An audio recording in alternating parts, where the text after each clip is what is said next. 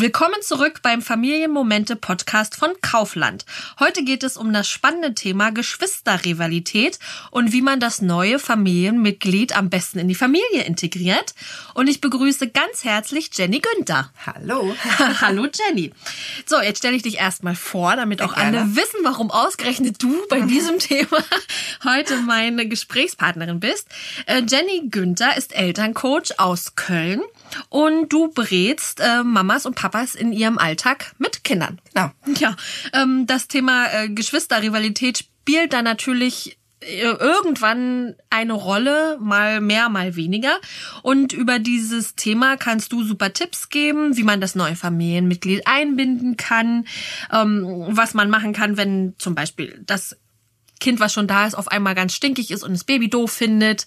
Da gibst du uns heute super Tipps, damit am Ende der Podcast-Folge noch mehr Menschen noch mehr Babys kriegen. Ja, das wäre super. Ja, ne? Das ist ein gutes Ziel. Um dich ein bisschen besser kennenzulernen, habe ich ein paar Fragen vorbereitet, um mal in deine Kindheit hineinzuschnuppern. Ja, sehr gerne. Was war denn deine äh, schönste Kindheitserinnerung? Also tatsächlich ähm, habe ich selber auch mehrere Geschwister, und zwar vier Stück. Wir waren zu fünft. Und ich erinnere mich tatsächlich super gerne an dieses Miteinander mit meinen Geschwistern. Also ich kann mich ganz besonders gut daran erinnern, dass unsere Gartentür immer aufgeht und wir alle in den Garten gerannt sind und die Bäume beklettert haben und draußen gespielt haben. Irgendwann kam Essen nach draußen gebracht. Also wir hatten eine echt gute Kindheit, würde ich mal sagen. Und ähm, ich finde, das passt auch ganz gut zum Thema jetzt Geschwister tatsächlich. Mhm weil mir das auch als erstes so in den Sinn gekommen ist zu diesem Thema. Das ist doch toll. Ja, super. Gibt, gibt gleich schon mal Mut. Ja. Ne? Zack, jetzt machen die ja. ersten schon mal ein Baby. Welchen Berufswunsch hattest du denn als Kind? Ähm, da habe ich echt länger überlegen müssen, aber ich glaube, es war damals Ballerina. Also irgendwas mit Tanzen wollte ich mal machen, habe ich oh. aber nicht. Also da Oder, ist es ja. dann nicht zugekommen. Aber wenn man selbst, du bist ja auch Mama und da muss man ja auch manchmal so ein bisschen um die Situation rumtänzeln. ja, könnte man sich ja jetzt schön reden. doch äh, genau, genau. Ja, meine äh, eine Tochter wollte Weltraumballerina werden. Weltraumballerina, auch schön. Finde ich auch toll. Sie hat gesagt, ja. naja, irgendwann schweben wir ja alle im Weltraum rum und okay. dann braucht man Unterhaltung. So, ja, macht Sinn. Ja. Weltraumballerina. Okay. Na, mal sehen, was sie später wird. Spannend. Ja. Äh, was konntest du denn als Kind besonders gut? Ähm, auf Bäume klettern tatsächlich. Das passt jetzt wieder zu der ersten Frage, was ich besonders gerne gemacht habe. Und auf Bäume klettern war richtig super, weil ich nämlich auch finde im Zusammenhang zu heute, dass die Kinder viel zu wenig auf Bäume klettern können. Mhm. Einfach sind Kinder generell viel zu wenig draußen. Wäre jetzt vielleicht auch noch ein spannendes Thema. Ja. Ähm, und generell wird einfach wenig in der Natur verbracht. Ja. Ähm, ich meine, die Gärten werden immer kleiner, die Häuser ja auch. Also das ist ja meistens immer nur noch so ein Vorgarten. Richtig echte Bäume gibt's auch nicht. Und ich fand das immer ganz toll. Da hast du recht. Eigentlich sind dafür, finde ich, Geschwister auch super. Ja. Ähm, weil ich merke das zum Beispiel an meinen Kindern. Die eine ist super sportlich und die ist immer die höchste, also die ist echt auf dem Baum immer oben und man denkt, oh, ich guck gar nicht hin. War auch immer schon in der Kita so und äh, meine andere Tochter ist eher so ein bisschen vorsichtiger. Aber weil eben die eine so mutig ist, traut sie sich's dann eben ja. auch, weil sie hat's ja überlebt, also wird sie es wahrscheinlich auch überleben. Äh, das finde ich zum Beispiel schon mal super an. Geschwistern und ich kann gar nicht mitplaudern. Ich habe nämlich gar keine Geschwister. Ach, ja, okay. ich bin ein du Einzelkind. ein Einzelkind. genau, und wollte immer nur ein Kind haben und jetzt sind es vier. Na ja. ja. Aber ähm, deswegen muss ich jetzt immer aus der Perspektive des Zuschauers ja erzählen von meinen Kindern. Ich ja. selber weiß gar nicht, wie das ist. Okay. Aber da bist du ja so doppelte Expertin. Selber ja. mit vier Geschwistern äh, und auch noch äh, äh Coach. Das stimmt. Der Vollprofi in unserem heutigen Thema Geschwisterrivalität. Ja, und da haben wir ja so von allem so ein bisschen. Ist da eigentlich auch ganz gut, ne? Ja, das stimmt. Ähm, da kommen wir, steigen wir mal direkt jetzt richtig ein.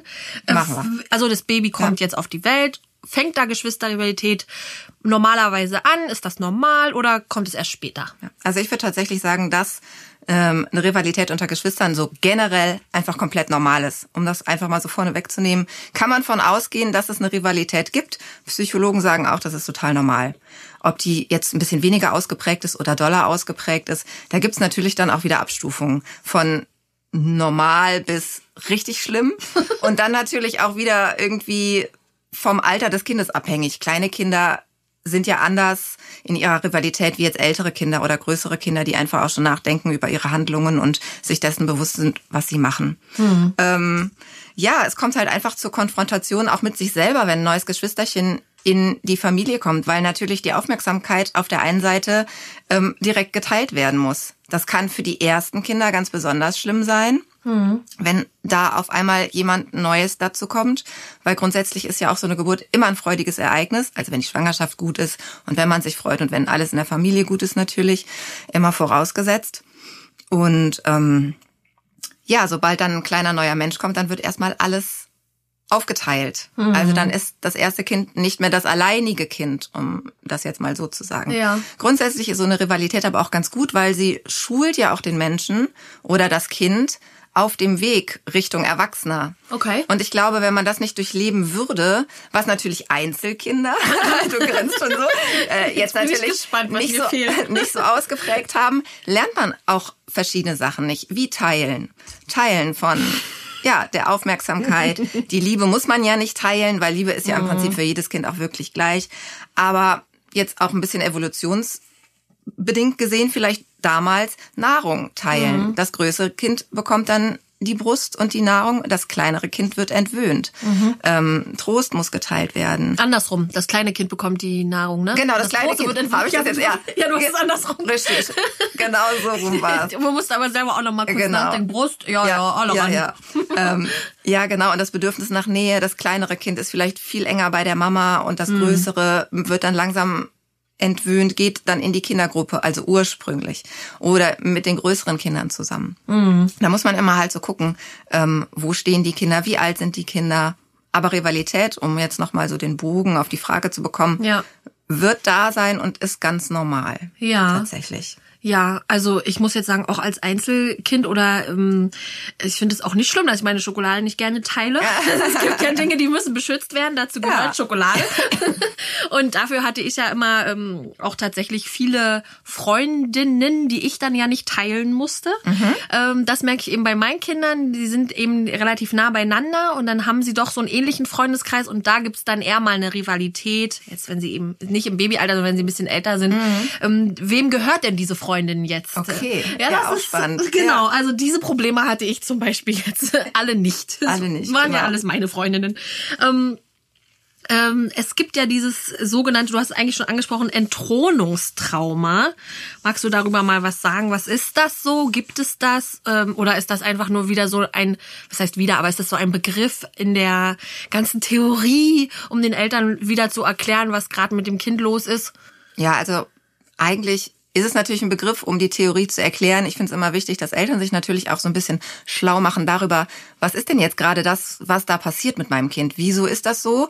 Wenn Eltern darüber Bescheid wissen, können die natürlich auch entsprechend handeln. Mhm. Und dieses Entthronungstrauma bedeutet eigentlich, dass ein kleines Kind ähm, ja in dem Moment, wo das neue Kind in die Familie kommt, sich zurückgesetzt fühlt, mhm. entthront fühlt quasi.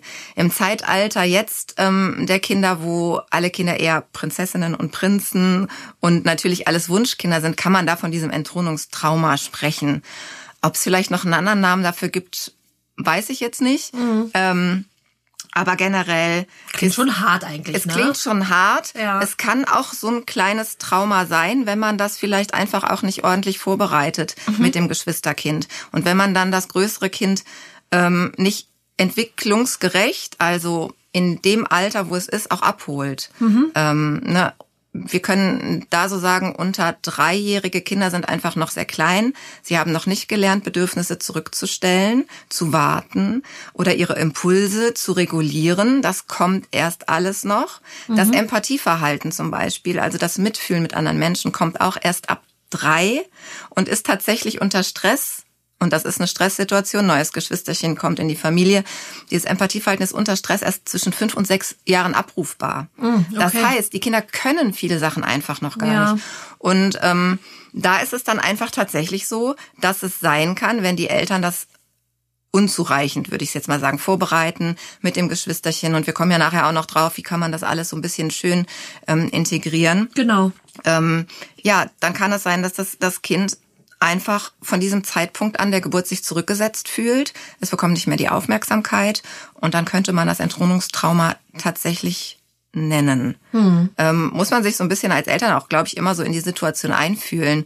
Ne, ist das jetzt wirklich genau das? Hm. Ähm, Geht es meinem Kind jetzt wirklich genau deswegen so schlecht? Kann ich daran was ändern? Und ich habe zum Beispiel in dem Zusammenhang noch was gefunden, wo ich mich jetzt auch so ein bisschen vorbereitet habe. Und das heißt Krönungsformel von Jirina Prekop.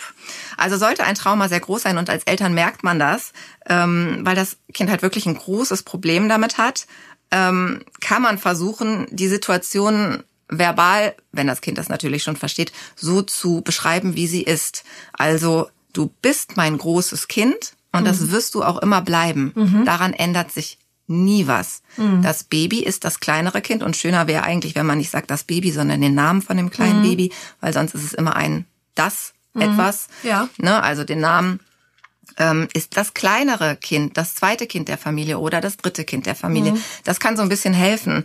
Fand ich nochmal ganz schön, hab gedacht, das kann man dazu auch in dem Zusammenhang nochmal sagen. Das heißt halt Krönungsformel. Das klingt doch auch ein bisschen klingt netter eigentlich. Doch auch ne? schön, ne? Genau, anstatt vom Thron runtergeschmissen kann man ja auch sagen, nee, ja. äh, du sitzt halt auf dem Thron. Ja. Und ähm, ja, also ich muss jetzt persönlich gestehen, ich habe mir jetzt nicht so viele Gedanken ähm, gemacht. Äh, ich habe irgendwie gedacht, naja gut, es, es muss schon werden. Also wir, ich glaube, ich, wir hatten genau ein Buch mhm. ähm, äh, über das Thema Schwangerschaft kindgerecht äh, erklärt, dass da irgendwann ein Baby da ist. Und ähm, das war's. War das Buch für dich oder für die Kinder? Nee, also. fürs, äh, für, für die Kleine mhm. war es, genau. Wie war das jetzt nochmal mit der Schwangerschaft? Wieso bin ich schwanger? nee, also, nee, tatsächlich muss ich gestehen, ich, ich habe mich nicht damit beschäftigt, mit diesem Entthronungstrauma. Ja äh, äh, Thema. Das kam erst später, weil ich dachte, jetzt hat's ja einmal so gut funktioniert. Das kann ja nicht nochmal gut ja. funktionieren. Also ich bin leider in die Richtung bekloppt. Da stehe ich mir mal im Weg und denke, also wenn es ja schon einmal gut lief, muss ja beim nächsten Mal die Hölle über mich hineinbrechen. Äh, ja, aber vielleicht handelst du dadurch auch so ein bisschen intuitiv und guckst, was brauchen denn deine Kinder. Ja. Das ist ja auch immer so ein bisschen was, darauf sollte man den Fokus legen, weil erstens ist jedes Kind anders. Ähm, du musst ja auch sowieso situativ entscheiden, ja. ähm, wie du es beim zweiten oder beim dritten Kind dann nochmal ja. angehst. Ähm, ja, ich finde auch ein Thronungstrauma, ja, hört sich auch tatsächlich so ein bisschen hart an, mhm. redet auch so, kommt so ein bisschen in die Schiene verwöhnen und verwöhnte ja. Kinder und dem verwöhnten Kind jetzt das und das nicht gönnen. Und das ist es ja einfach gar nicht. Es nee. ist wieder so ein Fachbegriff, den man vielleicht mal irgendwo aufschnappt. Ähm, ich finde, dem kann man dann natürlich auch so ein bisschen die Luft rauslassen und einfach sagen, so ist es. Ja. Das kann passieren, muss aber nicht. Und man kann ja auch dann durch Handlungen und Vorleben und wenn das Kind im richtigen Alter ist, natürlich auch durch Sprache dem so ein bisschen entgegenwirken. Ja, Finde ich auf jeden Fall auch, ja, also dieses, das klingt halt einfach ein bisschen hart. Und ich, ich, das kam mir tatsächlich öfter auch mal in dem Zusammenhang äh, unter, wenn es um weitere Geschwisterkinder ging. Und ich dachte immer so, meine Güte, das ist, man verpasst ja quasi dem armen Kind schon einen Stempel. Ist wie dieses Terrible Two. Ja. Ja, also die armen Kinder können ja gar nichts dafür, wenn sie zwei sind und einfach im Hirn neue Synapsen geknüpft werden. Und ja. wenn man dann als Mama schon oder als Eltern hört, oh, jetzt wird's zwei, ne? Terrible Two, wow, wow, wow. ähm, oder oh, da kommt ein neues Geschwisterchen, äh, äh Danger, Danger, ist eigentlich ja. auch schade, weil es kann ja auch tatsächlich ja. fluffig laufen. Ja, und man unterschätzt auch so ein bisschen, glaube ich, die Wirkung von Sprache. Wenn man sich sich so viel Angst macht vor sowas und das auch schon immer so, oh Gott, oh Gott, und dann ist das und dann ist das, mhm. dann wird's ja auch irgendwie ein bisschen dahin gehen. Ja. Ne, auch gerade ähm, im Gespräch mit kleinen Kindern oder auch äh, mit den Kindern, ne, du bist die Große, du bist die Prinzessin, da legt man ja auch schon quasi eine Rolle fest. Ja. Ähm, um jetzt da nochmal so einen Schlenker zu bekommen. Oder ne, du sagtest die Terrible Two und oh Gott, oh Gott. Ja. Ich glaube, als Eltern ist ganz wichtig, dass man weiß, welche Phase jetzt ansteht mhm. und dass das total normal ist. Also meinen Eltern hilft das immer, ähm, wenn jetzt gerade die Phase beißen, kratzen, sich hinschmeißen kommt, ja, wie soll denn so, ein Kind mit zwei sich ausdrücken? Die können es ja. ja. einfach noch nicht sprachlich rauslassen. Genau. Und da funktioniert alles nur über den Körper. Und im Prinzip ist das auch genau richtig so. Und ich glaube, wenn man als Eltern das einmal weiß, dann sagt man, gut, überleben wir. Glück gehabt, dann ist das ganz normal und die Phase ja. geht vorbei. Die ist halt gerade ein bisschen anstrengend. Ja. Ähm, Aber da passiert ja auch einfach so viel. Und ich finde immer, dann sollte man den Fokus drauf legen, dass es genau gut ist, dass es mit zwei passiert und nicht mit sechs oder sieben, wenn die schon auch körperlich vielleicht ganz anders sind. Ja. Ne? Also es hat ja so alles seine Hat Zeit. alles seinen Sinn, meinst und es du? hat alles seinen Sinn. Ja, das stimmt. Und deswegen gibt's ja auch diesen wunderschönen äh, Podcast Familienmomente, einfach um auch zu zeigen, Hallöchen, man überlebt das. Hier sitzen viele Experten, Genau. auch freiwillig mit mehreren Kindern oder auch nur eins, aber ähm, ähm, es, es ist alles machbar und manchmal gar nicht so schlimm, wie man es vorher von irgendwem hört. Gerne ja immer von nicht, äh, ähm, nicht habenden Kindern. Ja, die wissen das äh, eh immer aller, am allerbesten. Am Da gibt's ja auch so allerbesten. schöne Sprüche immer dazu. Das stimmt. Genau. Das stimmt. Oh Mann, naja, da kann man ja jetzt viel, ähm, viel drüber reden. Und da kommt, wette ich, immer die Frage, jetzt sag doch mal, äh, Jenny, wann wäre denn das perfekte Alter fürs zweite oder fürs äh, nächste Kind? Also ich vermute, die Frage wird dir bestimmt öfters mal gestellt. Und was ist dann deine Antwort? Ähm, äh, tatsächlich wird die Frage nie gestellt, Was? aber ich beantworte sie trotzdem Ich total gerne. dachte, dass das allen so unter den Nageln brennt, unter Nägeln brennt. ähm, laut ähm, der Wissenschaft, genau, und das ist ja auch wieder jetzt eine gute Ansage, ist das perfekte Alter oder der perfekte Altersunterschied drei Jahre. Das heißt, da ist das kleinere Kind dann einfach in einem Alter, wo es ähm, ganz anders mit sich selber, seinen Bedürfnissen und seinen Impulsen umgehen kann und das Verständnis für ein Geschwisterchen schon mehr da ist als in den ersten drei Lebensjahren. Weil in den ersten drei Lebensjahren sind die Kinder einfach noch sehr klein, ähm, können selber, wie vorhin schon gesagt, Bedürfnisse noch nicht so gut zurückstellen, vieles auch noch nicht verstehen. Man kann versuchen, natürlich in der kindgerechten Sprache vieles zu erklären, aber da funktioniert halt vieles mehr über Handeln, ähm, dass du deinem Kind zeigst, hey, ich setz dich nicht zurück, ich habe genauso viel Aufmerksamkeit für dich. Ähm, da sind die Eltern einfach noch mal viel mehr gefordert. Ähm, das sollen die natürlich nicht ab drei nicht mehr machen, aber da musst du es halt einfach unter drei nochmal viel extremer machen. Ab drei ist dein Kind schon viel mehr in der Lage, sagen wir mal so, den eigenen Weg ein bisschen zu gehen. Hat vielleicht schon eigene Freunde, ähm, die, die, die Streitpunkte oder diese, diese ganzen ja, Aufmerksamkeitssachen liegen nicht mehr so ganz so eng beieinander. Man kann sagen, wirklich ab drei entspannt es sich wieder ein bisschen. Aber ich glaube auch tatsächlich, es ist jetzt kein Garant, ähm, ob es funktioniert oder nicht, ob das mit ein Jahr Unterschied oder zwei Jahre oder noch kürzer oder noch länger ähm, nicht genauso gut funktionieren kann, weil ich kenne wahnsinnig viele Familienmodelle, ähm, wo sich für eine ganz ein ganz schnelles zweites Kind entschieden wird oder dann auch noch ein drittes Kind auch wieder ganz schnell ähm, oder wo jemand sagt, hey, ich finde aber sechs, sieben, acht oder zehn Jahre Altersunterschied super. Und klar, bei einem zehn Jahres Altersunterschied, da hast du natürlich fast ein Pubertätskind und dann wieder ein Baby und die sind natürlich vom Verständnis einfach so so toll, dass du die auch wieder ganz anders einbringen kannst. Aber trotzdem wird ein zehnjähriges Kind auch die Aufmerksamkeit so ein bisschen teilen müssen. Aber es hat halt auch gelernt, ich kann mich jetzt auch zurückstellen und guck mal, ich kann auch vielleicht mit anpacken. Und Eifersucht, wie sich das auswirkt, hängt dann auch immer von den Eltern ab. Wie bist du als Eltern, wie gehst du mit deinen Kindern um? Stellst du vielleicht selber irgendwelche Sachen auf? Du bist der Große, du bist der Kleine, du bist der Weinerliche, du bist der Schüchterne. Ne, wie vorhin schon mal gesagt. Ja. Die Sprache macht's dann ganz oft. Ja, Oder sie schon so in Rollen ja, drückt, genau, so ein in bisschen, Rollen ne? drückt. Und das, das höre ich ganz oft, wenn Eltern auch sagen, ich bin schwanger mit einem Mädchen, das wird bestimmt eine Zicke. Oh, So, Super. das ist so mein unliebster Satz, weil ich immer denke, ja, warum muss denn jetzt Mädchen gleich Zicke? Ja. warum ist das so? Äh, Mach das einfach nicht. nee. Ne? Da hast du dann schon quasi dein Ungeborenes ist dann schon in eine Rolle gedrängt. Ja, ja. Ähm, Ja, aber das ist doch jetzt, ach, das ist ja, also bei uns ist ja der vierte jetzt äh, der Junge nach drei Mädchen. Also erstens wurde uns ja immer unterstellt, endlich der Junge. Endlich der Gott Junge. sei Dank. Und ich dachte Genau. immer so, wie? Ich, also was? ja. Wieso denn jetzt Und der darf Junge? auf keinen Fall mit Puppen spielen. Ja, und dann ähm, da endlich ja auch mal ein bisschen Unterstützung für den Vater, wo ich auch mal denke, ja, genau. Und ähm, äh, und was auch immer kam, äh, äh, ähm, dass der dass der Junge ist ja dann so der Prinz und der Hahn im Korb. Und ich Ja. denke immer so, nee, der ist jetzt einfach einfach da. Also ich meine, Ja. er hat sich das, also laut meiner Tochter sucht man sich das ja aus, wo man hinfliegt, in welchen Bauch. Ah ja, okay. Und die, man sucht sich genau die Familie aus, die zu einem passt. Finde ich immer einen schönen Ansatz. Und ähm, er hat sich jetzt halt uns ausgesucht und da ist nichts mit Prinz. also ich glaube, der wird schon ordentlich zu tun kriegen. Das finde ich auch immer schade, wenn man schon von vornherein so meine Prinzessin und Ja. äh, und dann kommt noch jemand äh, oder ich ich habe manchmal auch das Gefühl, das ist auch vielleicht auch aus der Werbung. Ähm, die perfekte Familie ist, erst kommt der Junge, Genau, der große Bruder. genau, und dann kleine so, Schwester. äh, genau, und dann nach zwei, drei Jahren muss dann die kleine Schwester folgen und dann Ja. ist Schluss.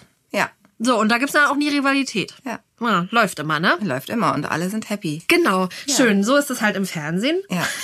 Komischerweise hält sich immer keiner dran. Ich muss das meinen Kindern nochmal sagen. Ja. Ähm, findest du, also wo wir jetzt schon bei klassischem Modell sind, der große Bruder und die kleine Schwester, ähm, unterscheidet sich Rivalität zwischen den Geschlechtern oder sind zum Beispiel Jungs einfach körperlicher oder würdest du sagen, nee, also Rivalität ist eben da oder nicht da? Ja, also Rivalität ist da oder nicht da. Und tatsächlich in den ersten drei Jahren mehr da. Und dann auch ähm, tatsächlich unter gleichgeschlechtlichen Geschwistern nochmal mehr da. Ah, Aber das ist auch wieder die Theorie, ähm, wieder wissenschaftlich so ein bisschen belegt, aber ob das in Familien dann wirklich so ist, Ja. hängt wieder von den ganzen Faktoren ab, die wir schon gesagt haben. ne? Ob du deinem Kind eine Rolle zuweist, ob du deine Kinder ständig vergleichst, der ist schneller, der ist besser, das haben wir ja auch noch, ne? dass, dass man Geschwister immer vergleicht. Ja. Und das Wichtige ist einfach, dass man einfach jedes seiner Kinder als Individuum ansieht und wirklich als eigenständigen Mensch, weil Temperamente sind ganz unterschiedlich, kannst du bestimmt bestätigen, Ja. dass alle deine Kinder, ne, du hast vorhin erzählt, die, to die große Tochter äh, ist wieder ganz anders als die Ja. mittlere, ähm, dass es einfach ganz unterschiedlich ist und ich glaube, da musste jeden so nehmen, wie er ist und nicht sagen, ja, aber die große, die ist so schlau und warum Ja. ist die so schlau und du Ja, nicht oder oder oder ähm, Ja, das ist, ähm, man muss da aber selber auch als Eltern ähm, reinwachsen, weil ich meine, ich finde das schon immer wieder verrückt. Es sind zwei Menschen äh, mit immer dem gleichen Genpool, die bringen in unserem Fall vier Kinder auf die Welt und die sind alle total verschieden. Ja. Und ich denke mal, so, wie geht das denn? Und dann ist doch verrückt. Aber warum soll viermal das gleiche Kind äh, Das ja bei rumkommen? wenn viermal irgendwie Stimmt, Horror. so. Aber das äh, muss man tatsächlich selber dann auch für sich lernen, auch zurücknehmen und eben nicht sagen, ja, übrigens, also, ne, die kann ja, äh, die ist total toll und kann schon lesen. Und warum machst du das noch nicht? Ist total albern, weil wir sind ja auch alle verschieden. Und ich glaube, man kann, vielleicht hast du da ja so eine Erfahr Erfahrungswerte, wie jetzt, wenn das, wenn das Baby also schon eine Weile da ist äh, und die Familie hat so ihre ersten Hürden genommen und der Familienalltag setzt ein, dass man ähm, das Kind manchmal auch in diese Rollen vielleicht ähm, so setzt, dass es dann ge zu Geschwisterrivalität kommt, weil man vielleicht so unbedacht sagt, äh, ach du bist das dieses das große Kind, dann gibt's ja immer noch das arme Sandwich-Kind, Ja. das kleine darf Ja. eh alles ähm, und dass man noch vielleicht unbedacht sagt, ja übrigens in der ersten Klasse konnte deine große Schwester aber Ja. schon nach drei Monaten Ja. lesen, also dass es vielleicht gar nicht nur aus sich heraus das Spielzeug Genau. verteidigt, sondern dass vielleicht auch die Eltern hier gefragt sind, diese Rivalität nicht noch ich will da jetzt niemandem Schuld geben, aber dass man es vielleicht nicht noch unbewusst befeuert, dass man drauf Ja, achtet. also maßgeblich sind die Eltern natürlich äh, damit beauftragt, das irgendwie in die richtigen Bahnen zu lenken. Und ich glaube einfach so, dass bedürfnisorientierte Eltern, die auch wirklich auf ihre Kinder achten und jedes Kind als das sehen, was es ist, das auch gut können. Also niemand muss perfekt sein und man muss auch nicht nach Schema F irgendwie handeln. Ich glaube, wenn man einfach nur hinfühlt und hinhört, dass man dann einfach schon alles richtig macht. Ich glaube, also tatsächlich kann man sich nie freisprechen davon, mal zu sagen, das hat der jetzt besser gemacht Ja. oder mach, guck doch mal bei deinem Bruder, der kann das doch auch, wenn man mal gerade so an einer falschen Stelle auch selber abgeholt wird, weil man ist ja nicht nur dauerentspannt als Eltern, das ist schön, ähm, sondern bleibt ja auch noch man selber und Ja. man ist einfach nicht fehlerfrei. Aber ich glaube wirklich, ähm, dass man den Grundstein legt. Und dass man ja auch durch sein Vorleben, wie gehe ich mit mir selber um, auch ganz wichtig als Mensch, wie gehe ich mit anderen Menschen um, wie gehe ich mit meinem Partner um, den Kindern auch schon ab Geburt quasi mitgibt, wie die Kinder wieder mit anderen Menschen umgehen. Das heißt jetzt aber nicht, dass wenn Kinder sich zanken und streiten und auch mal prügeln, dass das dann irgendwie zurückzuführen ist auf ein schlechtes Elternhaus. Nur falls jetzt dann wieder, oh Gott, aber warum meine Kinder, die, die streiten nicht. Das ist komplett normal und das müssen die auch tun. Ja. Wenn die das nicht tun würden, dann würde ich mir eher Sorgen machen, weil dann wäre irgendwas schiefgelaufen. Mhm. Weil gerade das muss ausgelebt werden. Das müssen die lernen fürs Leben. Ja. Weil wir gucken jetzt in unserer Erwachsenenwelt rum. Wenn wir alle so angepasst und oh ja, mh, mm, alles immer schön, mhm. dann würde das ja gar nicht funktionieren. Wir haben das alles gut gelernt und wir können, haben uns Strategien erarbeitet, mit Situationen umzugehen. Ähm, und das macht man halt in der frühen Kindheit. Ja. Und auch mit Geschwistern. Und auch Einzelkinder lernen das äh, dann mit Freunden ja. oder mit mit äh, Cousin, Cousine, Cousin, Cousine, ja genau. genau. Also tatsächlich ja. ähm, kann da keiner irgendwie vorbei schlittern. Nee, das ist, ich finde das auch ähm, wichtig um, und auch, dass man vielleicht auch mal lernt, sich selbst ein bisschen zurückzunehmen ähm, und dass man eben nicht immer der Prinz ist. Ich finde, gerade heutzutage hat man ja das Gefühl, das haben alle irgendwie schon wieder vergessen.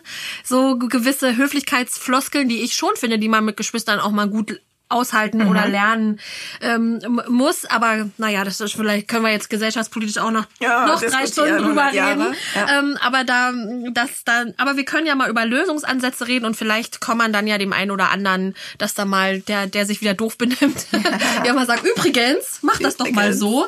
Ähm, was für Strategien gibt es, wenn das große Kind sich gerade völlig unverstanden fühlt und schmollt und und und ähm, neidisch ist, sage ich jetzt mal, auf ja. das kleine Ge Geschwisterkind? Also grundsätzlich würde ich erstmal gucken, wie alt ist das größere Kind, in welchem Alter hole ich das ab? Ist das jetzt unter drei? Ähm, ne, wie mache ich das dann mit der Sprache sehr kindgerecht? Ähm, aber wichtig ist halt natürlich immer, dass man als Eltern auf die Kinder eingeht und die Situation dann auch als solche erkennt, weil wieder vorausgesetzt, es ist ganz normal, dass dein Kind nicht immer nur Freude empfindet über ein neues Geschwisterchen. Das ist bei den Eltern ein bisschen anders. Man freut sich, freut sich, freut sich, Geschwisterchen mhm. da. Immer noch große Freude, weil große Liebe. Mhm. Ähm, es, ja, es ist aber so ein bisschen, es gibt einen schönen Vergleich von Jesper Juhl. Der hat gesagt, ein bisschen ist es so, wenn ein Kind in die Familie kommt, als wenn dein Mann sagt, so morgen bringe ich mal eine andere Frau mit nach Hause und ab morgen ist hier mal geteilte Aufmerksamkeit. Hm. Da musst du ja auch erstmal mit umgehen, ja. wenn auf einmal noch jemand da ist.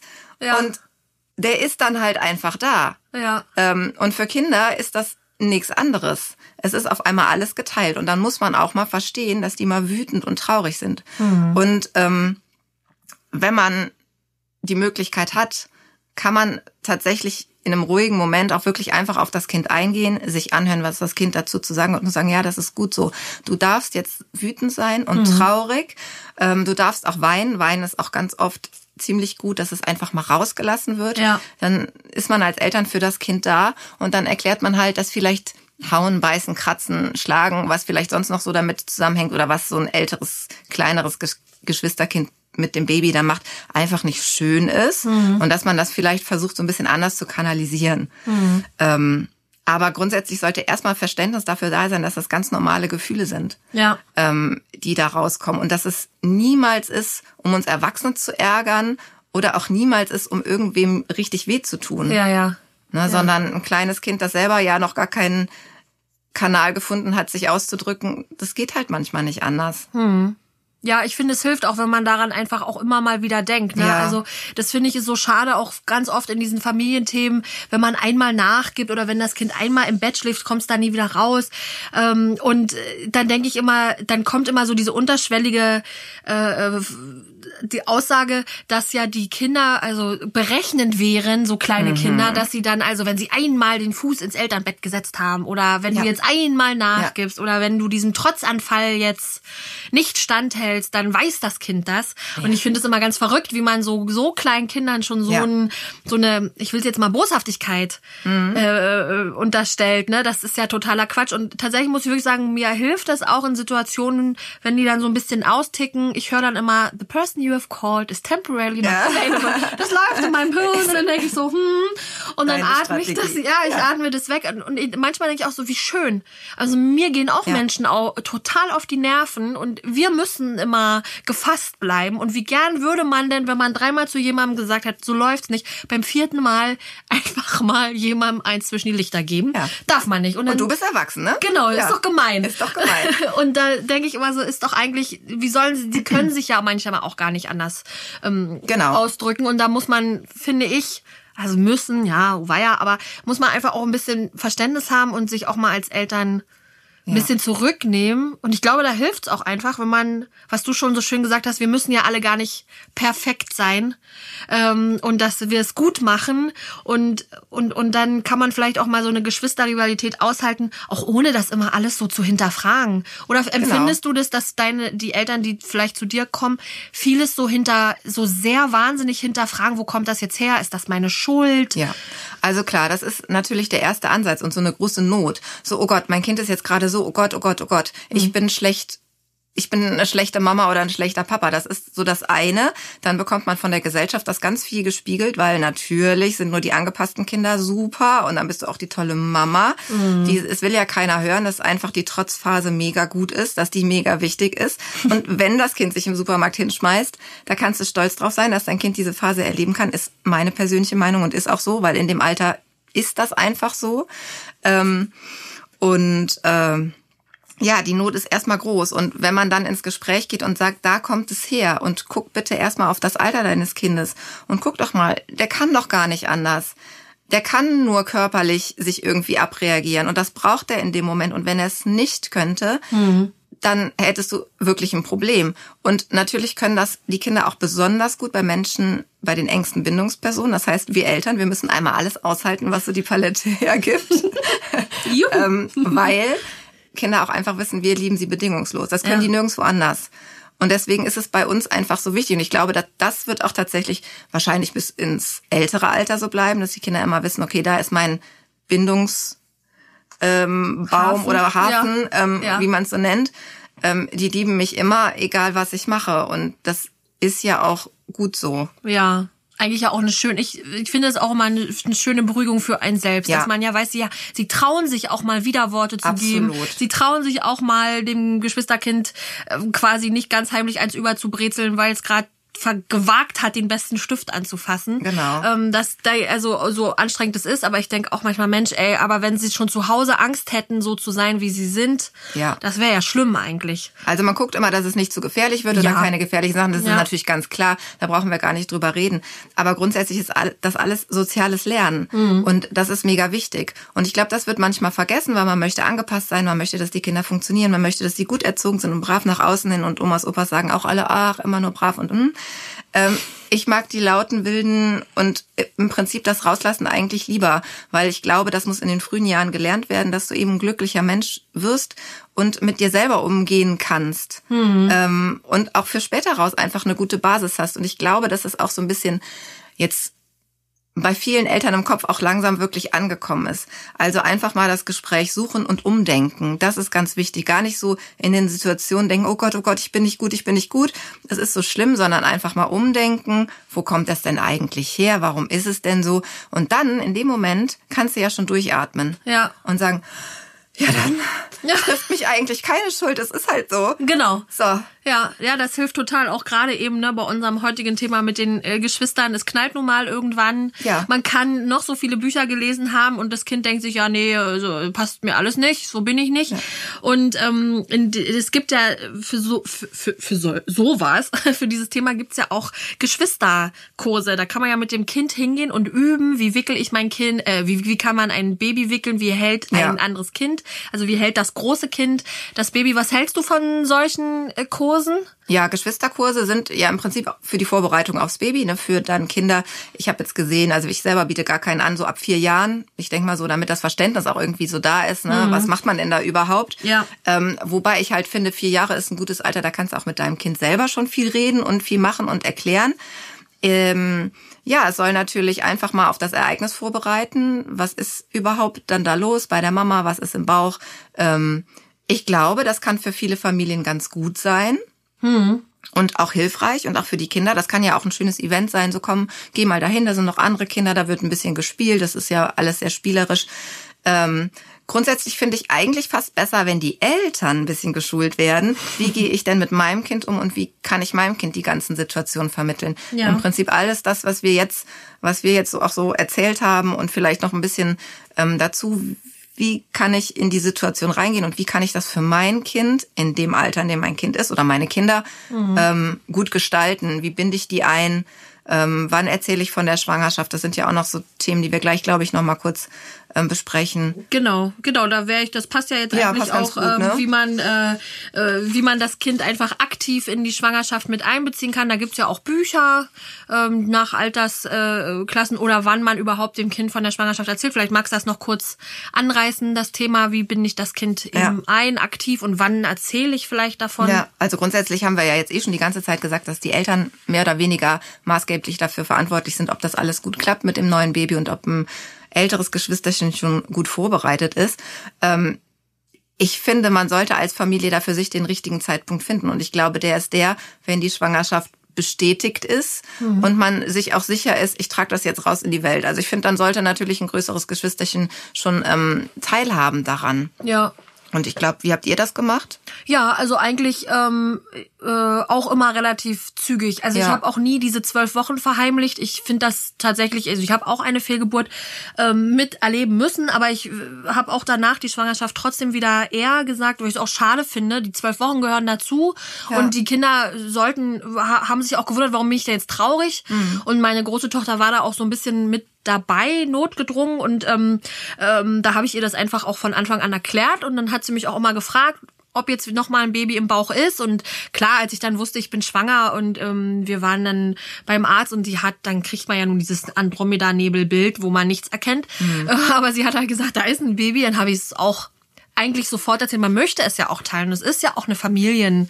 Äh, äh, Sache. Also unsere Kinder waren von Anfang an integriert und ähm, wir haben sie auch in der Schwangerschaft mit einbezogen, dass sie auch mal Klamotten aussuchen durften oder wir haben Bodies bemalt ja. das, das durften sie dann später dem Baby anziehen. Was hättest du noch so für Tipps, wie man das Kind schon in der Schwangerschaft, ich weiß, ist immer so eine Altersfrage, ja. aber sagen wir mal ab drei, wie kann man, hast du noch zwei, drei Tipps, wie man ein Kind mit einbeziehen kann in so eine Schwangerschaft? Also du hast jetzt schon wahnsinnig viel gesagt und auch dieses, ne, wenn es für euch klar war, jetzt das Baby gibt es, dann finde ich immer, also man sollte als Eltern ja immer authentisch sein und wenn ihr euch dann freut, wie ein Schnitzel auf das neue Baby, dann finde ich, sollte man das in der Familie auch teilen und dann auch anfangen, ne, den Kindern zu sagen, hey, da gibt's jetzt ein Geschwisterchen, du wirst große Schwester, großer Bruder.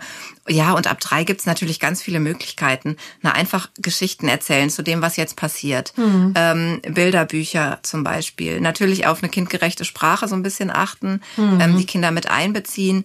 Ähm, was auch Kinder in dem Alter unglaublich schön finden, ist vielleicht die eigenen Geburtsbilder oder Total. ersten Bilder nochmal anschauen ja. und auch die Geschichte dazu. Ja. Also mein Sohn fragt immer, Mama, wie bin ich nochmal geschlüpft? Du musst das nochmal erzählen. Ja. Also er ist ja auch geschlüpft, witzigerweise. Ich weiß gar nicht, wo das herkommt, aber das ist wirklich das stimmt. so. Und ähm, ich muss es immer, immer wieder erzählen.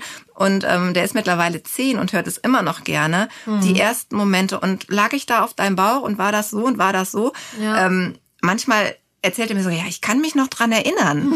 Aber ich glaube, das sind halt nur die Geschichten, die er jetzt noch weiß. Ja. Und das macht natürlich auch, glaube ich, wahnsinnig viel mit den Kindern. Das stimmt. Ne? Da sagst du echt was ganz Wichtiges, weil das war meinen Kindern total wichtig. Ja. Immer dieses, habe ich das auch gemacht? Genau. Ähm, und wie war das bei mir? Und wie sah ich denn bei der Geburt aus? Und kannst mir noch mal ein Foto ja. zeigen? Und wie war die Schwangerschaft? Das fragen die schon. Und sie sind total Feuer und Flamme, wenn man das erzählt und sie dann den wachsenden Bauch sehen und den natürlich auch anfassen dürfen, wenn sie wollen. Also ich war nie so, hier, fass an, es bewegt sich, ja. sondern, ne, also meine Kleine, die fand es immer ganz gruselig. Ja. Die wollte auch den Bauch nicht anfassen na, voll in Ordnung für mich. Also dann muss sie das ja auch nicht. Ja. Und ähm, ja, aber trotzdem wollte die auch immer wissen, ne, wie sie als Baby war und wo sie vor. Und dann sie erzählt auch mal, sie war da immer schon da. Ich so, nee. Also, ja, ja, das, das, das geht ja jetzt nicht. doch, da war ich doch schon da bei ja. eurer Hochzeit. Mm, nein. ja, äh, und da deswegen zum Beispiel ganz am Anfang, wenn das Baby da ist, war gar keine Geschwisterrivalität da. Mhm. Und viele machen ja auch, um das Ganze zu vermeiden, in diesen ersten Wochen des Wochenbetts, wenn Mama brav ist und hoffentlich im Bett liegen bleibt oder auf dem Sofa, äh, dass sie dann ein Geschenk dass das, dass das Baby ein Geschenk mitbringt ans Geschwisterkind, wenn es auf die Welt kommt. Mhm. Was hältst du davon, also quasi um diese erste wahrscheinlich schon vor, vorauseilende Angst zu nehmen, dass das Kind in jedem Fall austickt und ähm, ja. eifersüchtig ist? Ich glaube, das kann man auch wieder ganz individuell entscheiden. Also wie man halt so als Familie sich vorbereiten möchte. Ich glaube nicht, dass es ein Geschenk sein muss. Mhm. Ähm, Ne, du hast auch vorhin schon erzählt, wo kommt denn das Geschenk überhaupt her? Ja. Äh, wer bringt das? Ist das im Bauch schon irgendwie? Haben deine Kinder wohl gefragt? Ist natürlich nicht so. Ich glaube einfach, ähm, ja, dass man da auch wieder gucken kann. Es kann auch, könnte jetzt auch eine Möglichkeit sein, dass vielleicht Besucher eher Geschenke für das ältere Kind mitbringen, mhm. anstatt für das Baby. So ein Baby ja. braucht im Prinzip gar nicht viel. Ich höre auch immer, es gibt tausend Schnuffeltücher, die ja. braucht kein Mensch. Ja. Ähm, die Eltern wünschen sich eigentlich lieber Gutscheine oder ich weiß nicht was, die man dann noch einlösen kann und nicht noch einen Strampler, den man vielleicht eh nie anzieht. Genau. Ähm, ja, also da kann man ja auch wieder gucken, auf was man Lust hat als Familie. Ähm, natürlich kann das kleine Baby auch ein Geschenk mitbringen, wenn das so der Wunsch der Familie ist oder wenn das gut zu einem selber passt, würde mhm. ich jetzt mal sagen. Ja. Ne? Aber ähm, ich glaube einfach wichtiger ist, dass wenn ein Baby auf die Welt kommt, dass man so als Mutter ähm, und als Vater, als Bindungsperson einfach für das große Geschwisterchen erstmal nicht so viel ändert. Also dass die Aufmerksamkeit wirklich genau gleich bleibt, wenn man es hinbekommt. Mhm. Ähm, das kleine Baby muss versorgt werden, ganz klar, aber hat ja in dem Moment vielleicht auch noch gar nicht so den Anspruch drauf und das größere Kind, für das ist die Situation natürlich ganz neu. Wenn jetzt die Mama nach Hause kommt mit Baby im Arm und irgendwie das größere Kind kommt und dann aber nicht zur Mutter darf, weil die Mutter sagt, nee, nee, pass mal auf, jetzt hier, ah, jetzt nee, sei vorsichtig, dann ist jetzt das direkt die erste Zurückweisung. Ja. Wenn man das vielleicht anders macht, der Vater hält das Baby und also je nach wer halt vielleicht extremere Bindungsperson ist und die Mutter mhm. ist genau wie immer und kuschelt erstmal und dann gehen sie zusammen aufs Sofa und dann kommt das Baby dazu. Ähm, das kann ja auch einfach eine Möglichkeit sein. Erstmal so wenig wie möglich ändern und das große Kind wirklich auch noch ganz extrem in den Fokus stellen. Hm. Wäre jetzt so meine Empfehlung beim ersten Geschwisterchen. Ja. Ähm, Wenn es mehrere Kinder in der Familie gibt, ähm, dann guckt man wieder, dann hat das eine Kind ja auch schon eine Geburt mal miterlebt hm. und kann den anderen vielleicht auch davon erzählen und man weiß ja nicht, wie das so läuft. Kannst ja. du ja vielleicht noch sagen, wie war es denn jetzt beim, beim dritten Kind oder beim vierten Kind? Hat sich das so ein bisschen Nee, eigentlich, also ich muss sagen, das lief immer, also jetzt muss man tatsächlich sagen, beim vierten Kind war quasi meine Tochter ja im Zimmer nebenan, der kam spontan zu Hause. Ah, okay, eine Hausgeburt. Auf der Toilette zur okay. Ja, ja. Und sie war dann nebenan, wir haben sie so ein bisschen darauf vorbereitet, das könnte passieren. Und äh, da war die stolz wie Bolle und meine anderen beiden waren an der Ostsee und das hat die denen natürlich dann erzählt und ist da auch ganz stolz drauf. Ist ja auch für sie ein schöner Moment. Aber die anderen drei kamen im Krankenhaus zur Welt und natürlich bei Nummer zwei und Nummer drei. Die Kinder kamen immer sofort und durften auch sofort kuscheln, streicheln ja. und äh, zu mir aufs Bett kommen. Und das haben wir auch immer sofort erstmal das den Fokus auf das Kind tatsächlich in dem Moment gelegt. Und was du eben ganz kurz angesprochen hast, einfach ähm, bei uns haben, da hat der Besuch auch ein, äh, ein Geschenk mitgebracht für für die große Tochter oder zum Beispiel wenn meine Mama kam, klar, die wollte das Baby kuscheln und will man ja auch, aber sie hat erstmal dem großen Kind Hallo gesagt ja. und uns Erwachsenen dann dem Baby und wenn so dieser erste Babybedarf gestillt war, ist sie auch immer hat sie gesagt, komm, jetzt spielen wir noch ein bisschen. Ja. Worauf hast du Lust? Was ja. wollen wir zwei spielen? Und ähm, ähm, deswegen, das sind so Kleinigkeiten, die kosten gar nicht so viel ja. Energie, aber wenn man darauf ein bisschen achtet, diese Signale zu senden, hey, ich sehe dich, ähm, ähm Absolut, ja. ne, ich bin zwar hier, weil jetzt gibt's ein neues Baby in der Familie, aber du bist auch noch da und du bist ja meine liebe Tochter, Sohn oder Enkeltochter, Enkelsohn, ähm, dann glaube ich, nimmt man da schon viel Drama raus. raus. Ja. Und ich finde immer, man kann den kleinen Kindern trotzdem auch schon viel zutrauen. Also die sind ja auch gespannt drauf. Und natürlich versteht eine Zweijährige nicht, dass man nicht ins Auge piekst oder die Wimpern festhält. Ja. Da muss man aufpassen, mehr als bei einem großen Kind. Die verstehen eben schon eher, was weh tut oder nicht. Aber ich glaube, man kann seinen Kindern einfach, man darf ihnen auch schon ein Stück weit was zutrauen. Ähm, Auf jeden Fall. Dass auch bei ihnen die Liebe ja kommt. Ne? Ja. Vielleicht ist sie nicht sofort da, aber die kommt ja auch. Und ich, man muss da ein bisschen Vertrauen haben. Das wäre so bei diesem ganzen Thema mein kleines Schlusswort, aber ähm, hast du vielleicht jetzt zu dem Thema Geschwisterrivalität einfach noch was, was dir auf dem Herzen liegt, wo du sagst, Mensch, Leute, ähm, Schnaps trinken dürfen wir nicht. Atmet also lieber mal durch. Ähm, oder so den ultimativen Tipp, wo du sagst, Mensch, immer dran denken, dann. Ja. Also ich finde, das nochmal ganz wichtig ist, zu sagen, dass wir Eltern einfach nicht perfekt sein müssen. Wir sind so perfekt, wie wir sind, so wie, wir, wie unsere eigene Familie das auch hergibt. Ja. Und wie wir als Familie leben wollen. Und jede Familie ist komplett individuell. Das sage ich meinen Familien auch immer wieder. Rechts und links gucken ist mal schön. Sich zu vergleichen mhm. macht einfach überhaupt keinen Sinn.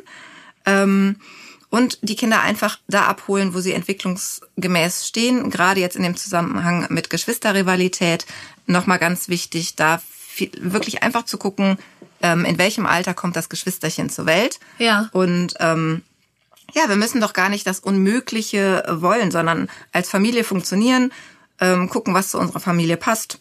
Und ich finde, dann ist eigentlich auch schon alles perfekt für einen selber. Ach ja.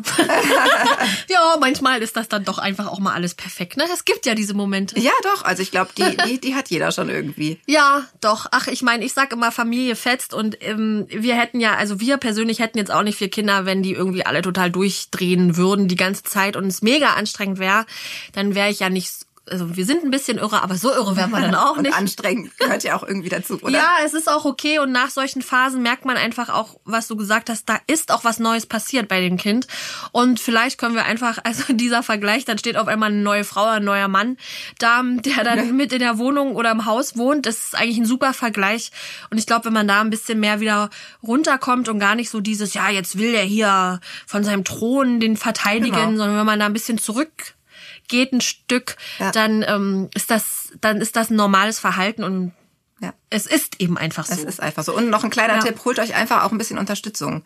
Also Familie oder Clan oder Dorf, so wie, wie man das eigentlich ursprünglich nennt. Ja. Also ein Kind kann man relativ schlecht oder mehrere Kinder alleine komplett großziehen. Ja. Immer ein bisschen gucken, dass sich die Aufgaben verteilen, ein bisschen Aufgaben abgeben. Das ist für alle schöner, weil Kinder sind unheimlich gerne in Gesellschaft mhm. und wollen auch gerne viele Leute um sich haben. Das kommt in der heutigen Zeit ein bisschen kurz. Ich weiß, das ist auch immer alles schwer, weil Großeltern wohnen weit weg, ja. Freunde haben noch keine Kinder. Man ist nicht mehr so das Dorf, wie es mal war, aber ähm, man kann auch jederzeit einfach mal Freunde, Verwandte nach Hilfe fragen. Und ich glaube, das unterstützt einen dann auch nochmal so in gewisser Weise. Ja, total. Oder einfach mal äh, beim Familienmomente-Portal genau. vorbeischauen, weil da gibt's zum Beispiel auch nach Alter sortiert viel Inspiration, die man sich auch online mal holen kann, was man mit seinen Kindern mal machen kann. Ähm, äh, und natürlich auch bei Kaufland gibt's viele tolle Kinderprodukte, das ist ja wohl klar. Da gibt's dann für den Badespaß zwischendurch im Winter. Ist hier mal ein gutes Mittel, wenn die Kinder voll am Durchdrehen sind, ab in die Badewanne, schönes Sprudelbad hinterher und dann werden die Geschwister da mal kurz ein bisschen aufgeteilt verteilt, dann kommt da wieder Ruhe rein. Also da gibt's ja Möglichkeiten.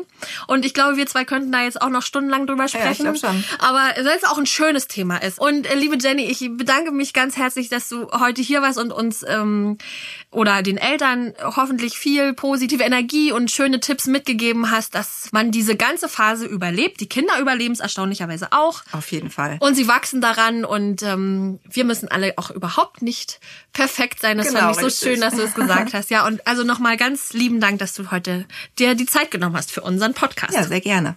Hat Spaß gemacht.